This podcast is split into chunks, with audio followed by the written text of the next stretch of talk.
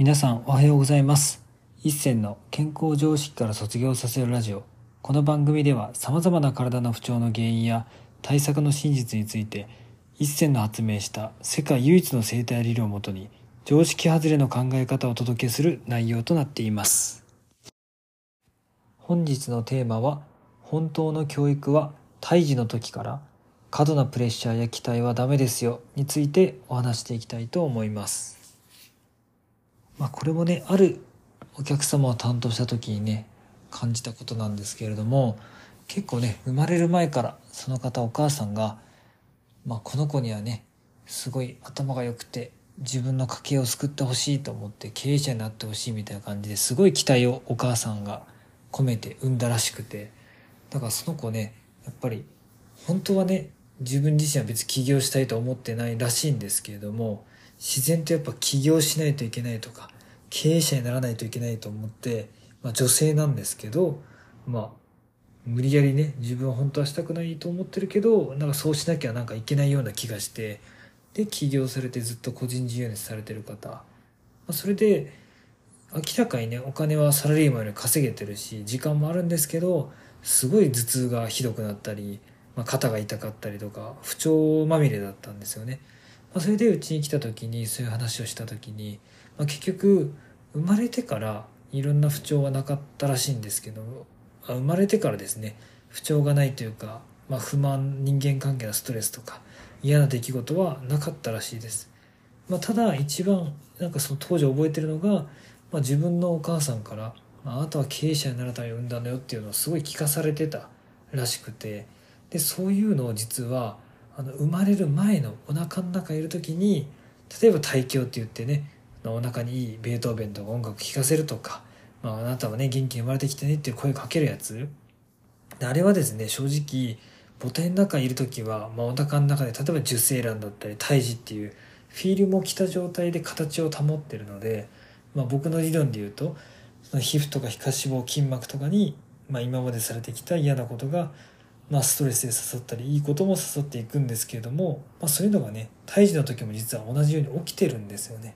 でそれが特に、まあ、この世に生まれてる時は嫌なことやったらパッと逃げたりとかその場から立ち去ったりってできるんですけれどもお腹の中いる時ってもう逃げ場がないししかもお腹の中にいる状態なんでもろ全部受け取っちゃう。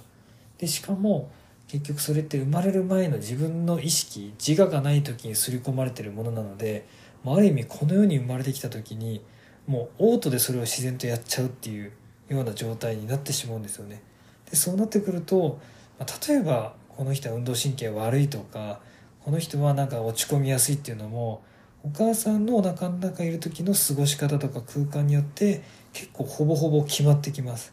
まだから僕とかも、まあ、今はねほとんどないんですけど昔はもうすごい心配性でなんか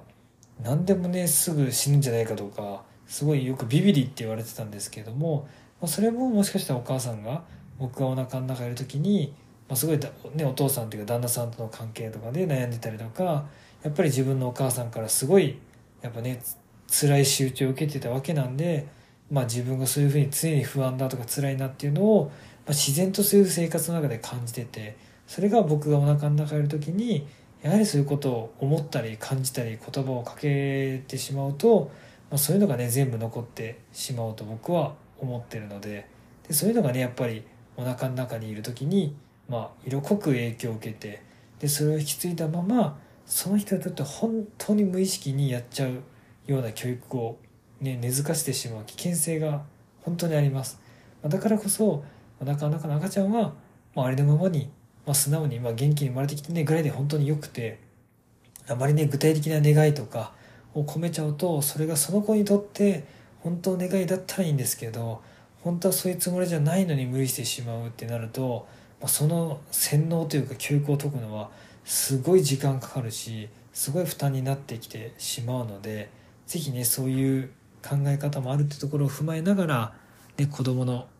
まあ胎児のないお腹の中にいる時の教育の仕方とかも意識されたらすごいいいんじゃないかなと思いますし逆にそういう教育がもしかしたら自分にもあるんじゃないかって方はですね、まあ、僕はそういう教育も一応別にゴッドハンドではなくて理論上解けるので、時間はめちゃくちゃかかるんですけれどもそれは必ず解放して解くことはできるので是非ねそういう悩みがある方も是非ご相談していただけたらなっていうふうに思います。ね、本当に母体の中の